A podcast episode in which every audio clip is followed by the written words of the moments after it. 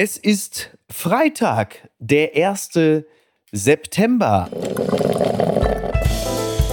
Apokalypse und Filterkaffee. Die frisch gebrühten Schlagzeilen des Tages. Mit Mickey Beisenherz. Einen wunderschönen Freitagmorgen und herzlich willkommen zu Apokalypse und Filterkaffee, das News Omelette. Und heute blicken wir ein wenig auf die Schlagzeilen und Meldungen des Tages. Was ist wichtig? Was ist von Gesprächswert? Worüber lohnt es sich zu reden? Und ich freue mich, dass er endlich mal wieder bei uns zu Gast ist. Als Hörer ist er uns treu, als äh, Mitmachender glücklicherweise auch immer wieder. Der Mann ist ja viel beschäftigt. Er ist natürlich Teil des Erfolgspodcasts Gemischtes Hack. Er moderiert aber sehr bald die Sendung Neo Ragazzi zusammen mit Sophie Passmann und er ist Host des fantastischen Fußballpodcasts Copper. TS und TS steht für Tommy Schmidt und das ist mein Gast. Hallo Tommy. Wow, das war eine Anmod. Fantastisch. Ja. Vielen, vielen Dank. Es geht runter wie Öl. Endlich darfst du über Fußball reden. Ja. In einem Podcast. Ist das nicht toll? Das ist, das ist wirklich toll. Äh, ich mach's dir nach quasi. Du hast ja auch, ich will dich direkt die Blumen natürlich zurückgeben. Du hast natürlich auch den fantastischen Fußball-Podcast, äh, Fußball MML. Rosa Fan ja. mit Mike und Lukas. Liebe Grüße. Und natürlich ja, Lena, und Lena Kassel, Kassel auch. Lena Kassel. Lena Kassel, ey, da ist wirklich, das, das ist, glaube ich, wirklich, äh, wie sagt man sonst immer, der Game Changer. Ne? Also Lena ist im Grunde genommen unsere Holding Six, nach der ja. Thomas Tuchel sich die ganze Zeit so sehen. Die hat im Gegensatz zu uns auch wirklich Ahnung von Fußball. Ja, weißt du? wirklich. Ich kann dir die Stadionwurst natürlich auseinander äh, äh, klamüsern in jedem Stadion, aber ähm, Lena kann dir wirklich sagen, was das mit der abkippenden Acht zu tun hat, wenn es die überhaupt gibt. Sechs wahrscheinlich, ne? The, ja, the Holding Six und The Hateful Eight. Ne? Ja, selbstverständlich. Ein anderes Thema, was wir noch kurz besprechen müssen, bevor wir richtig loslegen. Mhm. Äh, es gab eine Notbremsung in einem Zug vor Elmshorn. Eine Bahnfahrt zwischen Kiel und Hamburg wurde am äh, Mittwochmorgen abrupt gestoppt bei immerhin 150 km/h. Es war nämlich so, dass ein 61-Jähriger gegen 9.15 Uhr äh, den Regionalexpress gestoppt hat. Und zwar aus einem relativ simplen Grund. Er wollte sich mal ganz in Ruhe eine rauchen. man, Toll, oder? Muss natürlich sagen, gib Mario Basler endlich den Führerschein zurück, oder? Das, oh Gott, oh Gott. Aber wo, wo war das? Das war, ja, und jetzt kommst du natürlich auch gleich. Es war also zwischen Kiel und Hamburg, kurz vor Elmshorn. Ja, sagen, und wir alle fragen uns natürlich, ist Arno Dübel wirklich tot? Das ne? ist die alte Frage immer. Lebt Tupac nicht wirklich eigentlich in der Karibik, ja. irgendwo mit, mit Jan Marschalek zusammen und äh, schlürft ähm, Cuba Libre und wahrscheinlich sitzt Arno Dübel daneben. Oder er sitzt immer noch im Regionalexpress. Es war Arno Dübel, ja. ich gehe auch davon aus. Das war der teuerste Zug seines Lebens, den er da genommen hat.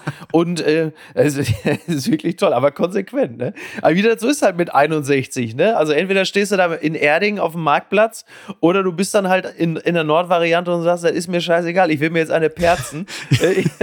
aber ich finde auch so wirklich diese so wenig Kontrolle über die Sucht zu haben, wirklich zu sagen, nee, ja. wahrscheinlich sogar voll besetzt. So, darf ich mal ganz kurz durch? Ich muss ja. kurz die Notbremse ziehen. So, ja, 9.15 Uhr Regionalexpress kannst du von ausgehen. Vor allen Dingen, was, was natürlich nicht besonders clever ist, man kennt ja die Deutsche Bahn, mhm. wenn du so einen Schmacht hast, da warte doch einfach zwei Minuten, dann ist das Ding sowieso von selbst kaputt. Ich wollte gerade sagen. Ne? Ja. Ja. Ey, du kannst so viele Raucherpausen in einer normalen Bahnfahrt oder im IC von Köln nach Stralsund. Wir kennen ihn beide, Tommy, wenn, wenn wir Richtung Hamburg wollen. Äh, das Ding hält sowieso alle 15 Minuten und dann stehst du in Rotenburg-Wümme oder sonst wo und, da will man kannst stehen. ja so viel rauchen. Ja, fängst du sogar mit dem Rauchen ich an. Sagen, ich, irgendwann fange ich deshalb an mit dem Rauchen. Glaube ich auch. Ja. Die Schlagzeile des Tages. Aiwanger bittet um Entschuldigung und beklagt Campagne. Das berichtet der Bayerische Rundfunk. Bayerns Wirtschaftsminister Aiwanger hat für mögliche Verfehlungen in seiner Jugend um Verzeihung gebeten.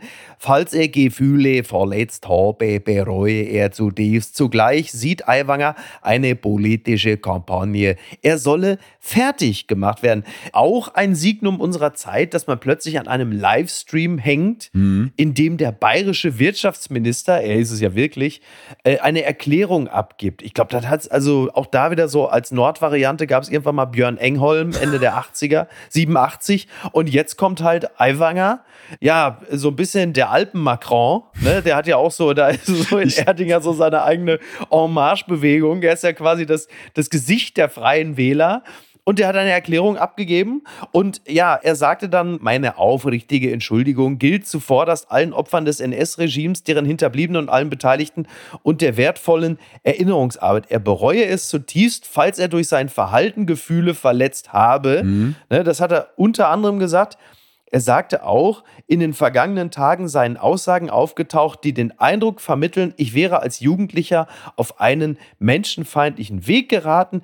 Er könne sich nicht erinnern, jemals einen Hitlergruß gezeigt zu haben. Ich habe keine Hitlerreden vor dem Spiegel einstudiert. Also was für Sätze, die man sich dann auch selber ich so heute sagen auch gedacht, hört, ne? immer als ich diese ganzen Überschriften und Zwischenüberschriften in den letzten Tagen gelesen habe, ich immer, ja, äh, jemand berichtet von Hitlergruß und sonst ich dachte ich so, wo sind wir eigentlich, wo sind wir Ja. eigentlich angelangt? Vor allem diese Entschuldigung ist ja. Jetzt gefühlt in der, im fünften Statement gefühlt dazu, oder? Also, also diese Ja, ja. Form, diese jetzt aufrichtig klingende Form der Entschuldigung Genau. wirkt äh, etwas nicht mehr so aufrichtig, weil man eben weiß, das ist der vierte Anlauf. Das ist ja, und es kommt so wahnsinnig spät. Ja, genau. Ich, meine man ich. weiß, ist es Tag 4, ist es Tag 5, keine Ahnung, vielleicht Ja. auch schon eine Woche oder so. Also, wenn jetzt die Bitte um Entschuldigung kommt, kommt sie halt natürlich immer so super spät. Also, wenn alles damit beginnt, dass du zunächst einmal versuchst, gegen etwas vorzugehen und dass du das als Schmutzkampagne bezeichnest, Dich immer als Opfer vor allem siehst. und dann ja. irgendwann sagst, ja, also sollte ich äh, Gefühle verletzt haben, dann täte es. Das ist ja auch immer so, so, Mhm. eine, so von der Terminologie jetzt auch nicht ganz so einfach. Dann sagt er, ich war nie ein Antisemit, ich war nie ein Menschenfeind. Das mag man ihm ja grundsätzlich erst einmal glauben, aber er hat ja gestern noch in einem Statement, stand da irgendwo an der Straße und hat gesagt, in seinem Erwachsenenalter war er nie, ist er nicht mehr Antisemit, was ja, was ja den Schluss nahelegt, okay, also in der Jugend war es das glaube, dann wohl. ihm müsste man auch So. mal das Wort implizit äh, erklären, was er damit dann eigentlich Ja. sagt, dass er seit dem Erwachsenenalter Genau. kein Antisemit ist.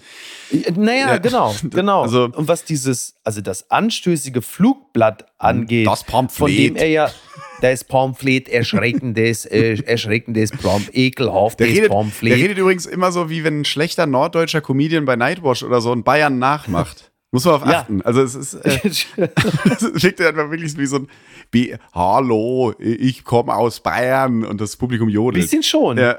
Ja, schon. Aber dann hat er ja auch gesagt, dass dieses Ding bei ihm in der Tasche gefunden wurde oder da aufgetaucht ist. Mhm. Also immer ist auch sehr passiv. Also nie irgendwie, dass er es mit sich geführt hat, sondern es wurde da quasi gefunden. Also als hätte es ihm auch jemand gemeinerweise reingelegt. Und was ich auch interessant finde, er kann sich eigentlich im Grunde genommen auch an nichts erinnern. So, das finde ich natürlich insofern bemerkenswert, weil man auch gemerkt hat, dass auch sehr viele natürlich aus der SPD äh, jetzt die CSU unter Druck setzen und sagen, Söder solle jetzt bitte Aiwanger entlassen, weil das geht ja gar nicht. Aber der Stil, sich nicht erinnern zu können, das hat er natürlich vom Besten gelernt, das hat er natürlich vom Bundeskanzler Ich sich abgeschaut, sagen. weil er gesagt hat, das ist ja ganz nah an Olaf Scholz, dieses Ich kann mich nicht erinnern, aber ich kann mich an nichts erinnern, aber woran ich mich erinnern kann, ist, dass ich aber, glaube ich, nichts falsch gemacht habe. Und da denkst du also, okay, ja. Für jemanden wie Schwierig. mich, der ähm, zumindest zeitweise Unternehmenskommunikation studiert hat und PR so ein bisschen versteht, genau. finde ich es jetzt wahnsinnig interessant, wie ähm, Markus Söder, der sich aus solchen Situationen eigentlich immer super retten kann. Im Notfall postet er halt Mhm. Ja. eine Schweinshaxe um 12 Uhr mittags, was, Richtig. was leichtes Ja. zum Essen, kann ich nicht nachmachen. Ähm, aber das ist ja eine Situation, er kann jetzt fast nur verlieren. Finde ich, ne? wenn man sich jetzt, egal Mhm. welchen Ausgang sich anguckt, also äh, äh, Aiwanger bleibt, Aiwanger bleibt nicht. Ähm, Ja, es absolut. Ist, es ist für ihn als Person es wird super spannend, also ich finde es total spannend zu beobachten, wie äh, die Leute auch reagieren, egal welche Entscheidung er jetzt trifft. Ja, die irgendwann müssen ja diese 25 Fragen auch mal beantwortet werden. Ich habe ja, schon- ich hab ja schon gesagt, Söder hat es mit der Beantwortung der Fragen gar nicht so eilig. äh, wahrscheinlich wartet er so, er denkt sich so, auch weiß er, bis ich Bundeskanzler bin, Ja. dann soll sich der nächste bayerische Ministerpräsident sich damit rumschlagen. Ich habe aber gesagt, was sind das denn für Fragen, die man dann Aiwanger auch stellt? Wie finden Sie die Onkels? Sowas halt, ne? Schäfer, Hund oder Dalmatiner? Sowas halt, ne? Einfach mal so langsam sich ranpirschen an die Wahrheit. Also ich finde es spannend, dass in den Wahlkämpfen oder generell in, in, in der Politik gerade, also es wird in Deutschland jetzt auch so ein bisschen Haus auf Karzig, es wird so ein bisschen gekramt in der Vergangenheit, Mhm. Ja. aber ähm, Ja. der Umgang damit ist noch sehr alt. Also die PR-Berater, es wirkt alles noch so sehr sehr alt einfach, wenn du überlegst, dieses vierte Statement oder dritte oder fünfte, ich äh, Ja, ja. weiß ich jetzt nicht, da, da kommt dann erst diese Entschuldigung. Am Anfang dachtest du ja wirklich, was redet er? Er reitet sich ja immer weiter Ja. in die Scheiße. Also, Genau. ähm, das, Ja, absolut. Als, wär- keine Ahnung, der, was macht der PR-Berater? Berät er auch den spanischen Fußballverband. Also so, so wirkte das. Söder hat natürlich äh, überhaupt gar kein Interesse, mit anderen zu koalieren, als mit den Freien Wählern, weil die sind ja immer noch in Anführungsstrichen bürgerlich.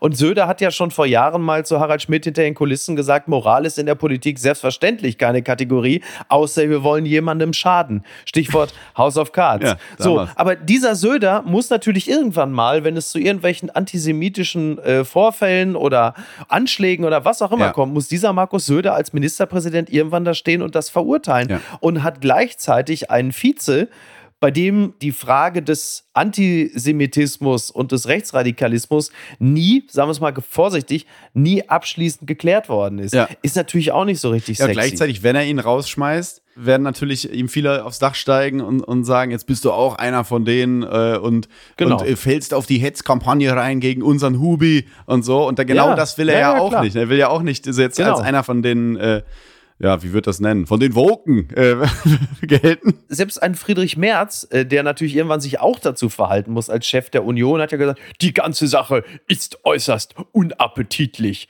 Das ist ja recht vage eigentlich. Genau, es sind so sehr gratismutige Adjektive, die dann kommen. Ne? Es kommen so, was hat er gesagt? Unappetitlich. Unappetitlich. Lobrend, äh, verstörend, ist auch immer gut. Mhm. Weil das, ja, ja. da kannst du kannst einfach so raushauen. Ähm, das tut nicht weh und man, man, zeigt aber trotzdem irgendwas, man ist noch nicht ganz zufrieden. Aber ich, man also, kann sich da immer so drauf verständigen, ne? Ja. weil man sagt, na klar, natürlich ist dieses Flugblatt eine antisemitische Nein, Scheiße, das, das, weiß ja jeder. Das Pamphlet. Das Pamphlet, die ekelhafte Pamphlet.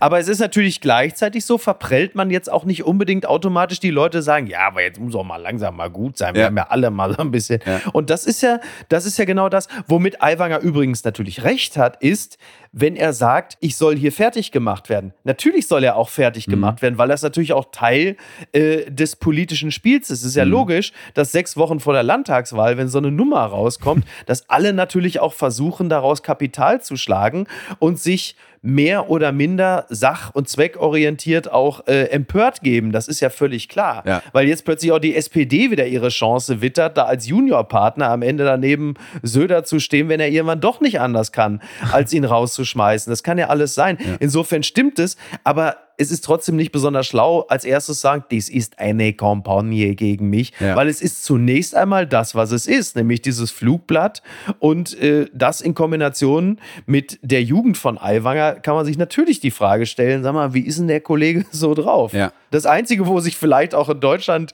vor allen Dingen auch Komiker zurückhalten sollten, ist, sich darüber zu empören, äh, dass er irgendwie äh, Hitler imitiert hat. Denn da muss man sagen, das, das dachte ich auch, als diese Vorwürfe, diese Vorwürfe kamen ja. und dann er hat auch immer Hitler imitiert. Dachte ich so, ja, also Hitler imitiert. Ja. Ähm, das ist. Äh, musst du jede dritte, auf jede dritte Bühne gucken, ehrlich gesagt. ja. Aber ich, ähm, ich dachte auch so, wenn er sich von Anfang an richtig mhm. aufrichtig entschuldigt hätte und gesagt hat, was für ein widerliches äh, Flugblatt und er hätte Aufklärungsarbeit geleistet oder irgendwas. Ich glaube, dass er sogar eine Chance gehabt hätte, weil die Empörungsdrüsen doch eh gerade so abgestorben sind, wie du immer so schön ja, sagst, genau. dass die Leute gesagt haben, ja, ja, komm, es gibt bestimmt Leute, die dann gesagt hätten, äh, das war das Spiel, das zwar widerliche, aber das Spiel mit dem Tabubruch eines Jugendlichen, äh, lass uns die Politiker doch am Jetzt bewerten und nicht an dem, was da. Genau. Ich glaube, so wäre die Diskussion dann geworden. Ja. Und jetzt ist es einfach nur so, generell schon würdelos und auch noch des Amtes natürlich total würdelos. Ne? Also das hat ja, es benimmt sich ja gerade nicht wie jemand, der so ein Amt innehat. Also bei, jetzt mal weg von den Vorwürfen, auch einfach so, dass die Verhaltensweise ist ja super unsouverän. Du bist ein bayerischer Vizeministerpräsident, aber selbst da musst du ja irgendwie auch Würde haben. Ne? So genau. muss man, muss man auch. Entzauberte Scheinriesen. Steffi Lemke, Bundesumweltministerin, kritisiert FDP für neuen AKW-Vorstoß. Das berichtet die Zeit. Bundesumweltministerin Steffi Lemke hat einen Vorschlag der FDP-Fraktion, den Rückbau der Atomkraftwerke zu stoppen, kritisiert. Es ist die eigene Verantwortung und Entscheidung der FDP, ob sie einen so rückwärtsgewandten Antrag in den Deutschen Bundestag einbringen möchte. Das sagte die Grünen-Politikerin. Ja, es war ja äh, der Vorsitzende der, der FDP-Fraktion, Christian Dürr, der hatte den Atomausstieg erneut in Frage gestellt. Du denkst doch noch, die kommen jetzt gerade von Schloss Beseberg, ja? so, äh, dass er ja auch so ein bisschen wie so ein sandgestrahltes UFO in der brandenburgischen Einöde steht. Mm. Dann kommen die, dann haben sie ihr Hölzchen gezogen, wer muss jetzt den Kanzler loben und sagen, da ist ein super Bundeskanzler, alle äh, signalisieren Einigkeit und du weißt, das dauert maximal einen halben Tag, bis der Erste wieder ausschert mit irgendwas ja. und patsch, aber Atomkraftwerke, ich hätte es nicht gedacht. Jetzt ist also plötzlich wieder das Thema AKW auf dem Tisch. Toll. Es wirkt halt wirklich bei der Ampel manchmal wie so ein, wie so ein Ehepaar, was sich gestritten hat und es ist gerade wieder gut. Ja. Und dann sagt ja. eine, ja, du sagst trotzdem immer das und das. Ich, und dann so, ich habe doch gerade gesagt, weißt du, dass es dann wieder so ja. aufflammt. Also, genau. Ja, man merkt so eine Ampel, das ist wirklich, also es ist wirklich Arbeit. Also es sind wirklich, es ist Total. Wirklich eine Kompromiss, Koalition. Jetzt kursieren ja auch gerade so wieder diverse äh, Statistiken und Umfragen, unter anderem auch so die Bürgerbefragung, wie zufrieden man mit der Ampelregierung sei. Mhm. Äh, sehr zufrieden, zufrieden, nicht so zufrieden. Mhm. Also die Unzufriedenheit liegt, glaube ich, irgendwie so bei 50 bis 60 Prozent. Auf die Frage, also sehr zufrieden hat wirklich einfach null. Niemand. Aber ich meine, wer würde da auch sagen, ich bin sehr zufrieden? Also selbst SPDler würden oder würden nie sagen, sehr zufrieden. Das ist einfach die Zustimmung ist wirklich extrem gering. Das finde ich auch immer, genau das, da habe ich auch letztens auch drüber nachgedacht, immer wenn so dieser Sonntagstrend und dann Jörg Schönborn die Karten von A nach B ja. schiebt und der steht ja wahrscheinlich immer, der lebt in diesem Studio, glaube ich. Richtig. Und ähm, dann immer dieses so, zwei Prozent oder so, ich weiß jetzt nicht mehr, sind sehr zufrieden. Und ich mir so, wer gibt das an? So, ne? Also ja. ist fantastisch. Es läuft ja. fantastisch. Also, also besser war es nie. Wird oder? ja noch nicht mal die Frau von Olaf Scholz, wenn man die von wird ja noch nicht mal sagen. Niemand würde es sagen. Und es sieht ja auch jeder, dass es wirklich nicht gut läuft. Ja. Aber jetzt wieder diese, diese AKW-Geschichte. Ne? Es ist wirklich faszinierend. Aber ja. Ein Glück, dass ich nichts von Energiewirtschaft verstehe. Ein Glück. Sonst müsste ich mich damit auch noch beschäftigen. Dafür können wir ja Lanz gucken. Werbung. Mein heutiger Partner ist Barissimo, die Kaffee-Eigenmarke von Aldi. Ah, ist das nicht eine herrliche Vorstellung? Ihr sitzt in eurem Lieblingscafé draußen in der Sonne, ihr genießt einen herrlichen Espresso in Barista-Qualität und dann fällt euch ein, ja, ich, ich wohne ja auf dem Land. Ich wohne ja irgendwo in der Peripherie. Es gibt ja gar kein schönes Café, wo ich mich hinsetzen kann. Aber ich habe einen Stuhl, ich habe einen Tisch, ich habe einen Garten und ich habe Barissimo. Barissimo von Aldi. Das ist äh, ganz fantastisch, denn man kann sich eine kleine Auszeit mit Barissimo gönnen. Die kleine Auszeit, das bedeutet, mit Barissimo wird das Leben einfach bonissimo. Und das Issimo steckt bei der neuen Kaffee-Eigenmarke Barissimo von Aldi schon mit drin. Barissimo, das ist Barista, Qualität zum Original Aldi-Preis und man muss auf nichts verzichten. Denn man kann sich seinen Daily Coffee in Barista-Qualität jeden Tag leisten und natürlich auch genießen. Es gibt ganze Bohnen, Kaffeepads, Kaffeepulver für die Maschine und Kaffeekapseln, quasi alles, was das Herz begehrt und für jeden Geschmack ist etwas dabei. Ah, fantastisch und schöner Espresso Macchiato, das wäre doch jetzt genau das Richtige. Ne? Also mach dein Leben Barissimo exklusiv bei Aldi. Alle Infos zur Eigenmarke von Aldi findest du auf aldi-nord.de slash Barissimo oder auf aldi-onlineshop.de, aber natürlich auch wie immer in den Show Notes. Und es tut mir wirklich leid, ich habe keine Zeit mehr. Ich muss mir jetzt erstmal einen Kaffee machen. Unterm Radar. Das wollte ich doch noch mal kurz angemerkt haben, denn äh, unser Bundeskanzler Olaf Scholz besucht in deiner Stadt Köln das Deutsche Zentrum für Luft- und Raumfahrt und das Europäische Astronautenzentrum. Das gibt doch geile Bilder, oder? Also wenn jetzt schon die Gamescom nichts hergegeben hat, dann aber doch jetzt bitte im Luft- und Raumfahrtzentrum. Ist doch geil, Olaf Scholz in geil. so einem Astronautenanzug oder so. Irgendwas muss da doch kommen. Also ich fand das ja immer, äh, Merkel fand ich auf der Cebit war das, glaube ich, immer geil mit der VR-Brille. Ja. So, ich sehe ja. gar nicht, also ich kann die nicht nachmachen, das musst oh, du machen. Was denn hier? Ja, ja. Dann hat doch immer noch Pornhub angelassen oder so, keine Ahnung. Ja, ähm, natürlich. Jetzt erhoffe ich mir natürlich von Scholz auch so im Astronautenanzug, also wie bei Moonraker, James Bond in so einer Zentrifuge, dass er da drin sitzt und macht das Ding aus. oder plötzlich ist ein ganz anderer Mensch und fängt an zu, an zu reden und so. Also, Sieht so aus wie Voldemort, wenn er da wieder rauskommt, ne? weil er irgendwie so völlig verzerrt ist durch die Fliehkräfte. Ich erinnere mich plötzlich an alles. Es ist alles wieder da. So, ja, ich hab's. Ich, ich hab's, hab's, Herr Olearius. Ich hab der, ich hab der Warburg Park, das geht. Genau, das ich weiß, wo der Marshall ist. Der ist Crow. Der ist die ganze Zeit unter uns. oh Gott. Das sind natürlich immer absolute Wohlfühltermine ja. ne, für so Kanzler und Minister Ja, aber nicht mehr. So, da das war, glaube ich, früher nee? so, als hier immer doll, ich gehe mal schön nach Köln ins All. Ja. So, da, da konntest du einfach, oder Kohl auch, die konnten halt einfach da hingehen und hatten dann diesen Wohlfühltermin. Jetzt ist es ja so, du gehst irgendwie keine Ahnung, als Wirtschaftsminister zu irgendeiner IHK-Veranstaltung und dann werden ja trotzdem die großen Fragen gestellt, weil einfach äh, Social Media natürlich. läuft mit. Es kann halt sein, dass er ja. aus der Zentrifuge kommt und direkt zur Ukraine befragt wird und muss dann irgendwas, muss irgendwas Schlaues sagen und wenn nicht, ist jetzt überall geteilt und so. Das siehst du ja auch immer in den USA bei Joe Biden, wenn er irgendwie wieder von einem Stimmt. Fahrrad fällt und eigentlich gerade nur einen Kindergarten besuchen wollte. Früher ist dann eigentlich, war, kam das ja nicht vor dann irgendwo, ja, außer dann in der, in der lokalen Zeitung. Und jetzt ist eigentlich, glaube ich, jeder Termin Mit Anspannung verbunden, glaube ich wirklich. Die gute Tat des Tages.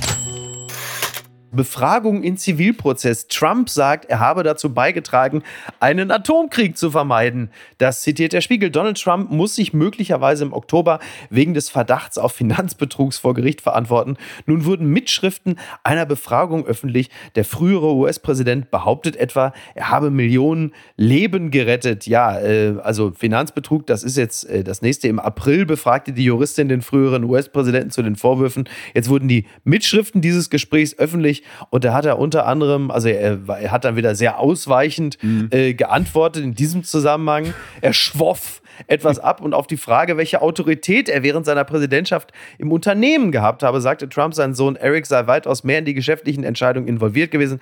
Trump selbst habe in dieser Zeit andere Dinge gemacht. Er sei very busy gewesen damit, den aus seiner Sicht wichtigsten Job der Welt zu erledigen. Mit Blick auf seine Regierungszeit wurde Trump den Aufzeichnungen zufolge noch konkreter. Millionen Leben habe er gerettet, heißt es. Und zwar sagte er, ich glaube, sie hätten einen nuklearen Holocaust bekommen, wenn ich mich nicht um Nordkorea gekümmert hätte. Ich glaube, sie hätten einen Atomkrieg, wenn ich nicht gewählt worden wäre. Zitiert das Blatt aus der Befragung von April. So, ja. Nuclear Holocaust. Rocket Man. There's no glory in prevention. Das gilt nicht nur für Drosten, auch für, auch, auch für Trump. Ja. Also wir haben, haben ihm alle ja. sehr viel Unrecht getan. Hilft die vierte Impfung gegen einen Wäre auch einfach mal so, so ein neues Narrativ mit Trump umzugehen. Einfach ihm glauben, habe ich jetzt mir überlegt. Also ich glaube ihm das einfach. Oder das ist einfach mal so Trump neu denken, habe ich mir überlegt. Das, einfach, das eint dich aber mit ungefähr 70 Millionen Wählern, ne? ja, weiß ich. Ich muss ehrlich sagen, auf so einer Comedy-Ebene äh, gebe ich dir wahrscheinlich recht. Allein als du die Meldung vorgelesen hast, haben wir beide ja schon ja, viermal toll, gekichert. Oder? Ich vermisse ihn ja. halt wie Sau, muss man einfach mal sagen. Also auf so einer ah, Comedy. Der kommt ja wieder, keine Sorge. Ein Glück. Der kommt ja wieder. Äh, ja. Die von mir hier oft, immer wenn ich bei dir zu Gast bin, oft kolportierte äh, Satz: Wir leben doch in der Black Mirror-Folge. Das ist immer, wenn mhm. du über Trump irgendwas vorliest, denke ich so, das kann doch das kann doch nicht sein. Und dann da auch wieder, dass man sich das so anhört. Und dieser Mugshot, ich weiß noch, so, wir sind ja hier ja. unter uns. Ich saß äh, letzte Woche auf dem Klo morgens und habe mir einfach äh, am Handy gescrollt, wie wir normalen Leute das machen parallel und habe dann diesen Mugshot gesehen und habe das einfach so zur Kenntnis ja. genommen. So, ja, mein Gott. Hat aber bei der Abstuhlung wahrscheinlich geholfen. Absolut, Moment, ja. Ne? Ich, ich, ja. ich hab, äh, war nur ein bisschen traurig, weil es hieß ja vorher, ähm, dass er sich vielleicht nicht die Haare machen dürfte. Das war so ein Gerücht. Und dann hatte ich natürlich die Hoffnung, dass er dann da so zu sehen ist, wie so eine Mischung aus. So wie Phil Spector damals, ja. ne? Wie Phil Spector, als er damals dann einfach damit so fieseligen Haaren Ja, aber bei Trump, irgendwie. wir kennt ja, ja, mittlerweile, es gibt ja ganze ähm, Websites, die sich mit seiner Föhn- und Chem-Technik beschäftigen und Spray-Technik. Und der ja. würde ja normalerweise, wenn das alles so stimmt, aussehen wie so eine Mischung aus Trauerweide und Gildo Horn. Dann, wenn er dann so, wenn, so, wenn er so ein, so, ein, so ein Bild machen würde. Und das stimmt. hätte ich gerne gesehen. Aber ähm, der durfte ja. dann ja doch frisiert da rein. Ja, Trump. Also ich, es bringt mich immer wieder zum Lachen, aber irgendwie auch nicht. Ja, aber das wäre interessant gewesen. Genau, wenn es diesen, diesen Mugshot gegeben hätte, mhm.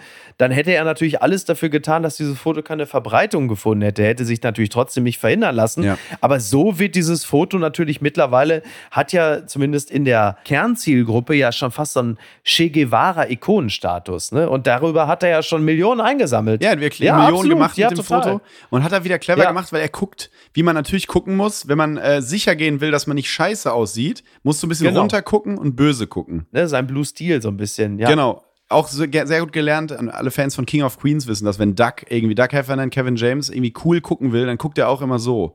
Der guckt einfach ja. so ein bisschen runter und du siehst immer zumindest nicht blöd aus. Das hat er clever gemacht. Er wusste, äh, war sich sicher, dieser Shot wird gut aussehen. Das kann er leider einfach sich verkaufen. Aber gesetzt den Fall, dass er äh, wieder gewählt werden sollte, die Chancen stehen ja gar nicht so schlecht. Mhm. Er wird ja trotzdem kaum Zeit im Oval Office verbringen, weil er andauernd irgendwo vor Gericht sein muss. Also noch ja. nicht mal im Knast, sondern er hat ja so viele Gerichtstermine. Ja. Der kann ja gar nicht. Der kann ja keine einzige Entscheidung fällen, weil er sagt, er muss immer nur delegieren und sagen, ich muss mal kurz hier da ins Gerichtsgebäude, dann muss ich in den Staat mich vor Gericht verantworten. Also der ist ja für die nächsten fünf Jahre dauerhaft beschäftigt. Der ist ja häufiger vor Gericht als Menowin. Ne? Muss ich mal vorstellen. Halloween fröhlich. Ja, hoffe ihm geht's gut.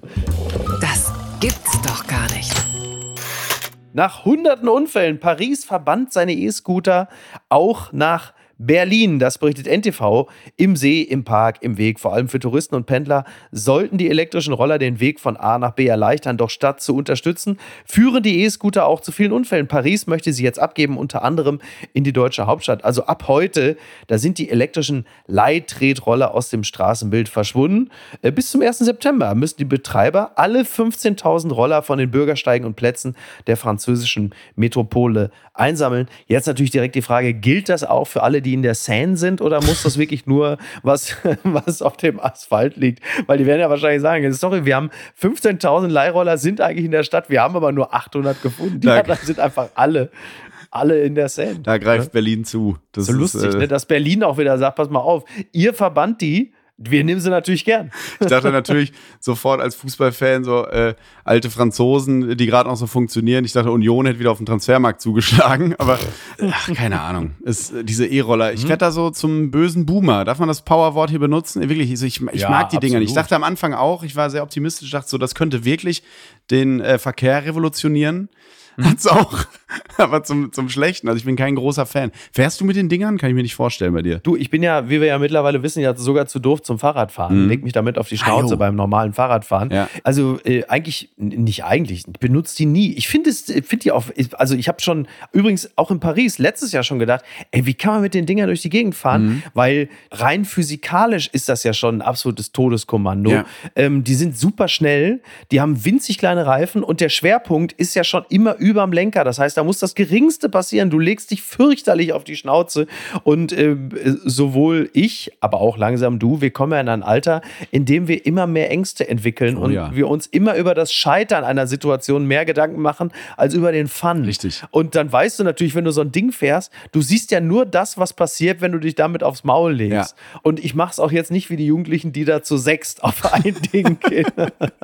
Das, ich Das ist ja mittlerweile so wie Wetten das immer. Also wenn man so sagt, irgendwie, früher gab es doch bei, bei solchen Sendungen wie Wetten das oder so, ich weiß nicht, ob du dich noch daran erinnerst, wenn dann irgendwelche Leute, wenn so Polizeischüler irgendwie geguckt Ja, haben, dass sie mit klar. 28 Leuten auf ein Motorrad als Pyramide gehen, so fahren die Jugendlichen heute Diese alten E-Scooter. grün-weißen grün-weißen BMWs Genau. hatten auch die schöne Bügelfalte Genau wie so eine die. beigen Dickies-Hose. Das war, das, war, das waren noch meine Polizisten.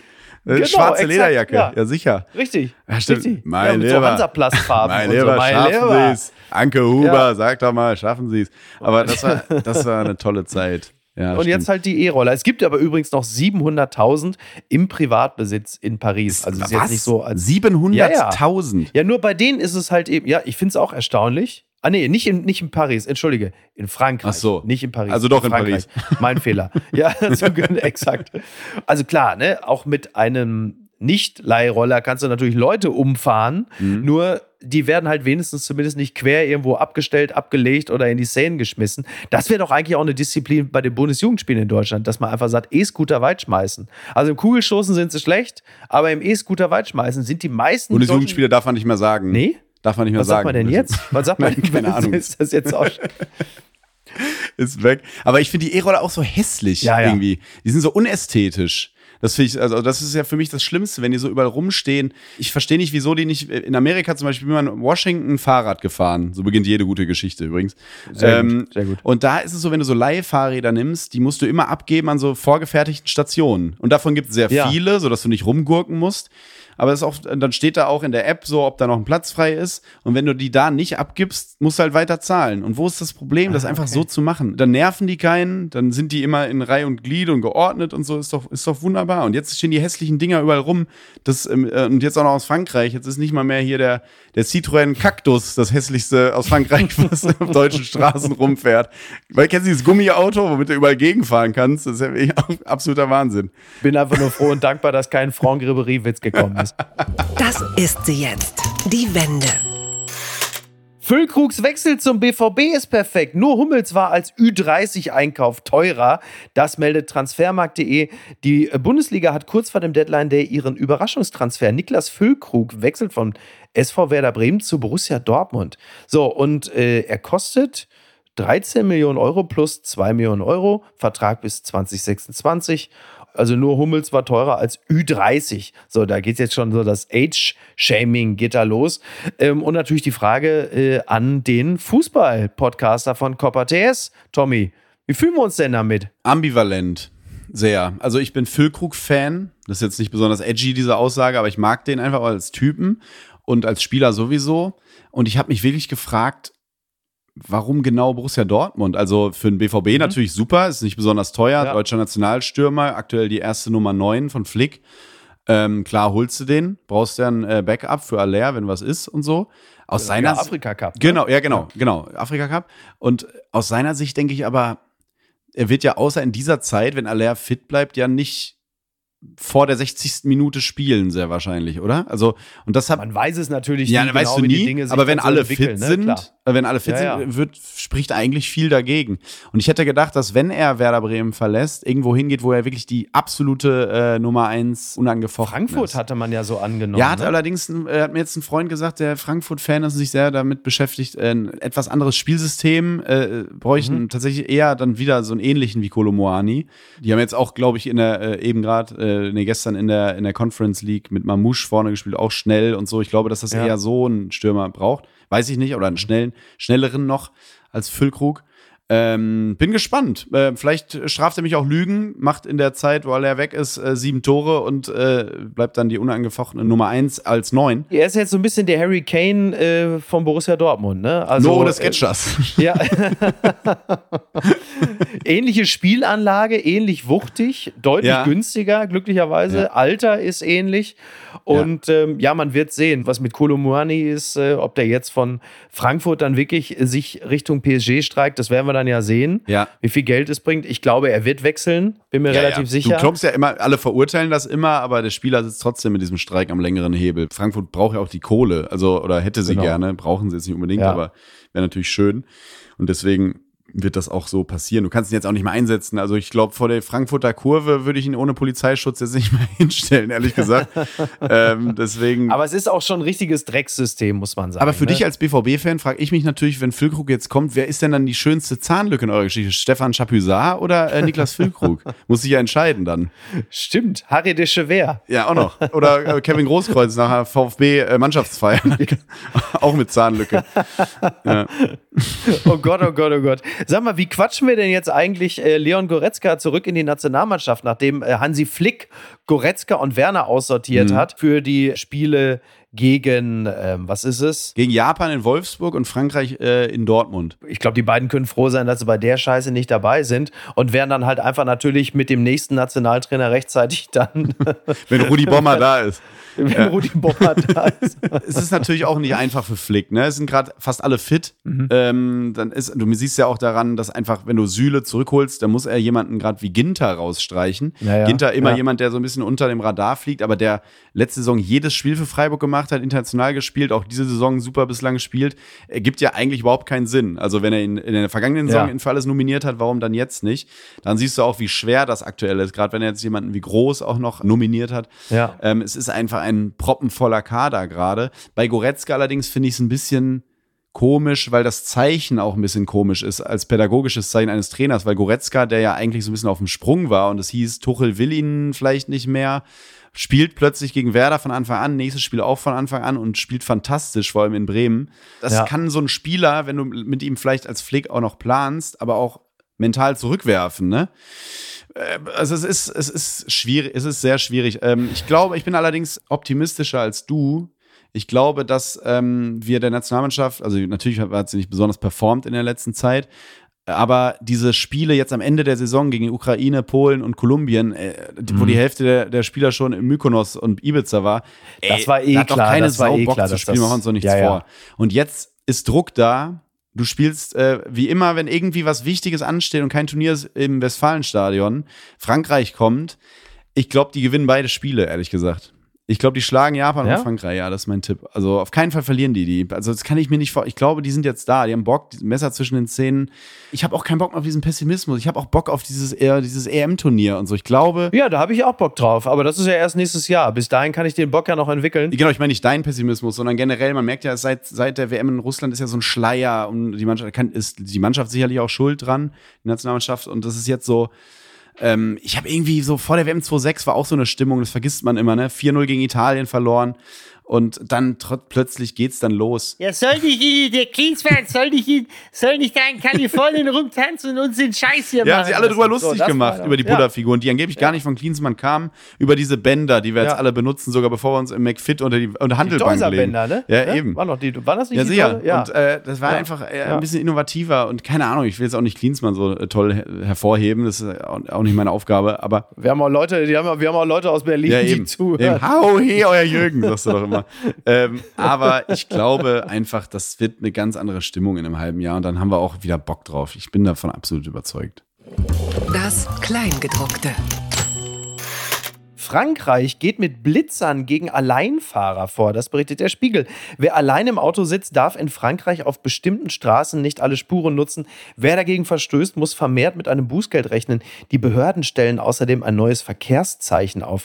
Äh, ja, es gibt die äh, Stadtautobahn in Straßburg und äh, an Schnellstraßen in fünf weiteren französischen Städten. Da gehen bald Radaranlagen in Betrieb, die nicht mehr nur die Geschwindigkeit mhm. der Autos überwachen. Also es gibt ja, man kennt das aus den USA, die sogenannte Carpool Lane, mhm. die also die darf genutzt werden unter anderem von Leuten, die mit mehreren Leuten im Auto sitzen. Also da will man, das ist so die berühmte politische Lenkungswirkung, da will man Leute animieren, mit mehreren Leuten im Auto, also einfach eine Fahrgemeinschaft mhm. zu bilden und deshalb dann halt schneller durch den Verkehr zu können. Wenn du aber allein in der Karre sitzt, kannst du möglicherweise in Frankreich bald geblitzt Klingt werden. erstmal gar nicht so Kann man dem doof, oder? Ja, finde ich auch. Finde ich erstmal okay. So, wenn du alleine im Auto sitzt, und dann diese Spur nutzt, dass man sagt, pass auf, mein Freund, so geht's ja noch nicht. Kennst du die Folge von äh, Curb Your Enthusiasm, wo Larry David, wenn ich mich recht erinnere, äh, eine Prostituierte ja. engagiert, äh, dass sie neben ihm im Auto sitzt, damit er die Carpool-Lane nutzen kann. Das, das kann man jetzt aber dann auch schön. immer zur Verteidigung sagen, ne? Wenn du das ist ja. mit einer Prostituierten gesehen. Nee, ich wollte nur schnell ans Ziel kommen. Aber ähm, das ist, äh, das war, äh, als ich in, in den Staaten mal war, ich weiß, wo war das denn nochmal? Weiß gar nicht mehr, da ähm, gab es das auch, da saß jemand, äh, hatte eine Schaufensterpuppe auf dem Beifahrersitz. Da habe ich auch Ach den Tankwart gefragt, was das denn ist, damit er ja hier für, die, für diese Lane. Ja. Ist gar nicht so, gar nicht so ja. doof. Aber in Frankreich ist das? Ja, in Frankreich ist das. Könnt ihr mir vorstellen, dass es demnächst in Deutschland irgendwann auch nochmal kommt, ja. je nachdem, wie, wie so der Ausbau, also da müssen wir uns, glaube ich, für die nächsten Jahre erstmal keine Sorgen muss wieder, machen. Da ja. wird erstmal nichts ausgebaut. Aber, aber man ist ja, also das ist schon dann auch, dann ist auch der Härtetest, wie bereit man ist, schneller äh, ans Ziel zu kommen. Denn also ich muss sagen, also es geht für mich eigentlich nichts darüber, alleine im Auto zu sitzen, um meine Ruhe zu haben. Also äh, eine Person, mit der ich da im Auto zusammensitzen muss, ähm, das wäre für mich schon so. Was kostet ne? denn so ein Blitzer? Ja, weiß ich auch nicht. Also ich gebe es jetzt ehrlicherweise zu, die Kurzstrecke mit Pierre M. Krause habe ich eigentlich nur gemacht, um schneller irgendwie durch den Verkehr zu kommen. Oder du machst es in Frankreich, wenn es in Frankreich ist, einfach wie der ehemalige Präsident Hollande war das doch, der, der immer zum Knöpern mit dem Roller gefahren ist, oder? Der einfach, mit dem ja, Roller, ja, nachts. Angeblich. Ja, ja, nachts er geht ja immer dagegen aber, vor. Wir müssen vorsichtig sein. Angeblich. Ja, ja, aber das ist ja traditionell so. Das hatte letztens noch Heike Specht erzählt, als wir abends zusammensaßen. Da erzählte sie noch, ähm, als es irgendwann, ich glaube, sie, genau, sie hat es erzählt, als Lady Di mhm. damals gestorben ist. Da hatte man nachts versucht, äh, ich glaube, es war Jacques Chirac, hatte sie, glaube ich, mhm. gesagt, äh, versucht, Jacques Chirac zu erreichen zu Hause. Und dann rief man im Élysée-Palast an. Und ans Telefon ging Frau Chirac. Und dann sagte man, äh, wo ist denn, also wo ist denn Jacques Chirac? Da sagte sie, äh, woher soll ich denn wissen, wo der Präsident nachts ist. Weil das einfach offensichtlich unter französischen Präsidenten einfach so Usus war, dass sie natürlich alle ihre Affären hatten und selbstverständlich nicht nachts bei ihren Was hätte Frauen der Kaiser dann gesagt? Es ist eine andere Kultur. Ja, gut, sicherlich. Ja, ist eine andere Kultur. Das ist Amore, Amore, ja. oh Gott, oh Gott. Der Trick der Woche. Das müssen wir noch erzählen. Haalands kuriose Schlafgewohnheiten. Sollen wir uns nachts alle den Mund zukleben? Das fragt die Bild. Es ist wohl so, dass äh, Erling Haaland so ein paar spezielle Schlafroutinen hat. Unter anderem eine blaue Sonnenbrille, die alle Signale im Schlafzimmer ausblendet. Und um die äh, Nasenatmung zu fördern, klebt er sich den Mund zu. Also Mouth Taping nennt man das. Klingt nach einer Sexpraxis, ist aber offensichtlich einfach nur zur, zur Förderung der, der Nasenatmung. Also Hubert Aiwanger hätte das das vielleicht auch gut getan in den letzten Tagen. Nasenatmung. Die Nasenatmung, den Mund zukleben, Maustaping. Das ist ja so ein neuer Trend. Irgendeine Tennisspielerin macht das doch auch. Die trainiert mhm. so. Und ich habe natürlich jetzt direkt ja. Sorge, dass die ersten High-Performer, ähm, äh, so Instagram, äh, anfangen, irgendwie über den Köln durch den Grüngürtel zu joggen mit, mit zugeklebtem Mund und so. Ich kann das. So. Die werden aber direkt kniehoch abgegrätscht. Der erste stirbt einfach dabei, weil er denkt, ey, pass mal auf, äh, ich mache das auf Mund und auf die Nase, weil um die Hautatmung zu verstärken. Das war ja, dann ist allen geholfen. Diese ganzen Trends, ich weiß nicht, also was, was will denn Haaland erstmal jetzt, sollte das wirklich was bringen, was will der denn noch mehr optimieren? Also soll jetzt mal aufhören, ehrlich gesagt. Ich wollte gerade sagen, also ich sehe da momentan auch nicht mehr allzu viel Optimierungsbedarf. Aber jetzt mal Real Talk wie wir Kids sagen. Ähm, das ist doch auch furchtbar. Der hat ja auch eine Freundin und so. Du lebst mit so einem, mit so einem High-Performer zusammen und legst sie ins Bett, hast dir gerade noch eine Margarita geholt ähm, und machst irgendwie äh, neue Staffel äh, Monaco-Franz oder was weiß ich an und dann liegt da neben dir so einer mit den, den Beinen in so einem Kühlpads, hast den Mund Du beschreibst gerade das Leben von Niki Hassania, genau das. Monaco-Franze Pizza. Das war, der, das war der Ja, Sinn der das Sache. ist für sie auch eine Bürde. Spatzel, das schau. ist für sie auch eine Schau, Bürde. Spatzel. Papala Paparazzi. Warum die Pochers getrennt sind. Ne? Nicht nur die Mopo berichtet darüber. Ähm, interessiert uns das, Tommy? Ja, also Die Tür ist offen für Verena Kehrt, sag ich mal an dieser Stelle. Die macht auch noch Promi-Boxing gegen Mark Terenzi seit zwei Jahren. Ja, also erstmal tut mir das natürlich leid. Oder? Also erstmal, also wenn da so, wenn du so eine, so eine Beziehung zu tut mir leid. Ja, wenn wir jetzt sagen, an der Stelle sagt man, wenn Kinder involviert sind. Und Nachwuchs sagt haben sie man, ja auch ne? noch. Ja, tat Ähm. mir aber ehrlicherweise vorher schon leid. Ähm, Tut mir wirklich leid. Jetzt frage ich mich natürlich, wer kriegt den Podcast? Wer kriegt das Sorgerecht Ja, für den ist Podcast? immer schade. Das ist ja das erste Mal, dass so ein Promi-Pärchen, das einen Podcast zusammen macht, sich trennt, Ja. oder? In Deutschland. Das ist natürlich jetzt die Frage. Wenn äh, er jetzt eine neue Frau dann irgendwann hat oder, oder sie einen neuen Partner, ich hoffe für ihn nicht Fat Comedy, das wäre ein bisschen zu hart, aber einfach Ja. irgendeinen irgendeinen neuen, Partner, dann wer kriegt ihn dann? Also das, ähm, das, ja, das ist eine gute Frage. Sie wollen ja weitermachen. Also ist also das auch für den Mhm. fürs Feuilleton, da kann ich also alle beruhigen. Der Podcast bleibt bestehen. Ähm, ist nur sie gehen halt jetzt also privat getrennte Wege. Ja, ich meine gut, dass man sich privat Ja. hassen kann und trotzdem gemeinsam irgendwie noch als Paar auftreten kann. Also da, da gibt es genügend Beispiele im Fernsehgarten immer wieder sonntags. und Klaus Kleber und äh, Gundula Gause. Also Wahrscheinlich auch andere Podcasts. Nein, ich will mich da wirklich nicht so. Also es tut mir wirklich leid. Mir tut sowas immer leid, muss ich sagen. Und was schreibt eigentlich die Bild? Post von Wagner. Liebe Top Gun Oma. Gestern ging für mich ein Traum in Erfüllung, twitterte Marie-Agnes Strack-Zimmermann. Sie flog in einem Eurofighter Überschallgeschwindigkeit. Zwischen ihren Beinen waren die gelb-schwarzen Laschen, die sie ziehen muss für den Schleudersitz. Sie sind 65, Großmutter. Ein Eurofighter fliegt Überschall.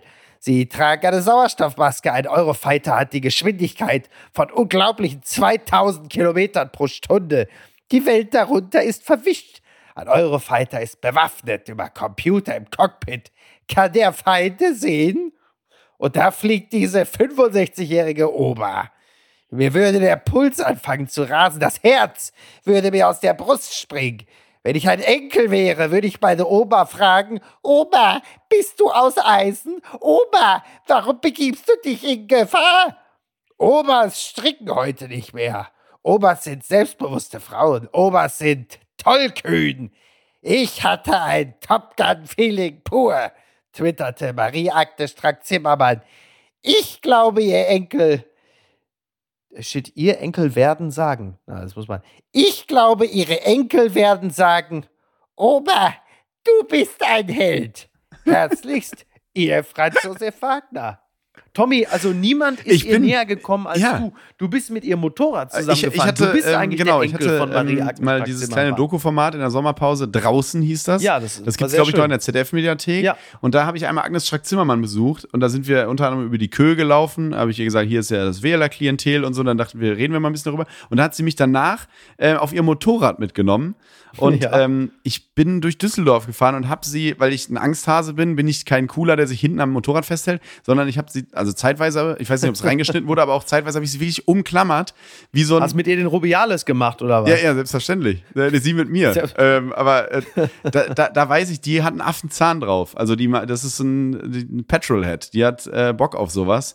Äh, ja, ich kann mir gut vorstellen, dass sie da Gas gegeben hat in dem Flieger. Also die wäre auf jeden Fall bis Fidschi gekommen. Äh, das kann man, das, das kann man. Äh, Franz Josef Wagner, Oh, toll. wie eh und je. Ich frage mich jedes Mal, immer in der Zeit, äh, ähm, in der ich hier bei dir bin, was machst du irgendwann, wenn er nicht mehr ist? Weil ich wüsste es nicht. Also ich habe ja Paul Ronsheimer schon äh, gebeten, mir bitte das komplette Archiv seit 2001 zur Verfügung zu stellen. Also er sagt, er arbeitet dran, aber noch hat er nicht geliefert. Oder du ich liest- wirklich alle. Oder liest einfach dann als Mist, äh, du brauchst eine andere Stimme als Mr. Burns die Harald Martenstein Zeitmagazin-Kolumne einfach vor.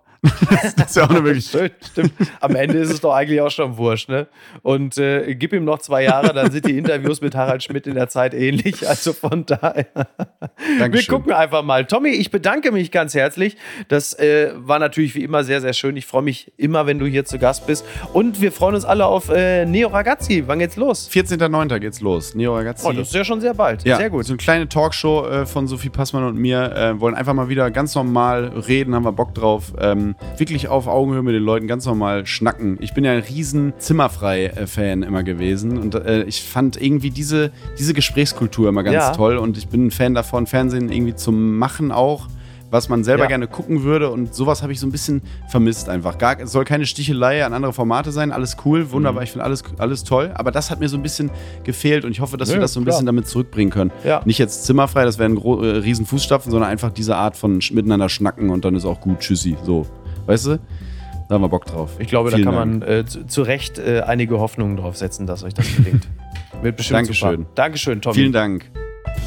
Apokalypse und Filtercafé ist eine Studio Bummens Produktion mit freundlicher Unterstützung der Florida Entertainment. Redaktion Niki Hassania. Executive Producer Tobias Baukhage. Produktion Hanna Marahiel. Ton und Schnitt Lara Schneider. Neue Episoden gibt es immer montags, mittwochs, freitags und samstags. Überall, wo es Podcasts gibt. Stimme der Vernunft und unerreicht gute Sprecherin der Rubriken Bettina Rust. Ich dachte ja, wir machen einen Podcast zusammen, Joko, und dann ähm, hängen wir einfach ab, einmal die Woche, unterhalten uns ein bisschen lustige Alltagsbeobachtung, manchmal politisches Ja. Take, dies, das, Feierabend. Was stattdessen passiert, ich muss Sport machen. Schöne Naja. Scheiße. Auf eine gewisse Art und Weise ist es aber auch abhängend, ne? ja gut, ähm, das ist aber so, so eine Entwicklung, die man natürlich nicht kommen sieht, wenn man einen Podcast beginnt, wo man aber, wenn man einen Podcast hat, wie wir beide, der jeden Donnerstag erscheint, äh, und Sunset Club heißt, sehr dankbar darüber ist, dass zum Beispiel ein Gast wie Kai Pflaume sagt, hast du nicht Bock auf eine Klimmzug-Challenge? Ja, und jetzt mache ich seit zweieinhalb Monaten, trainiere ich Klimmzüge. Bald ist es soweit. Die große Auflösung, habe ich es geschafft, einen Klimmzug zu schaffen. Also habe ich es geschafft, ihn zu schaffen. Und die Laune ist im Keller bei mir, außer natürlich, wenn wir uns unterhalten miteinander. Aber den Rest der Zeit, den ich nicht mit dir Podcast mache, mache ich ja Sport. Ja, äh, schaltet doch einfach ein und hört rein. Wir würden uns sehr freuen. Und wenn es euch nicht gefällt, sagt es bitte keinem.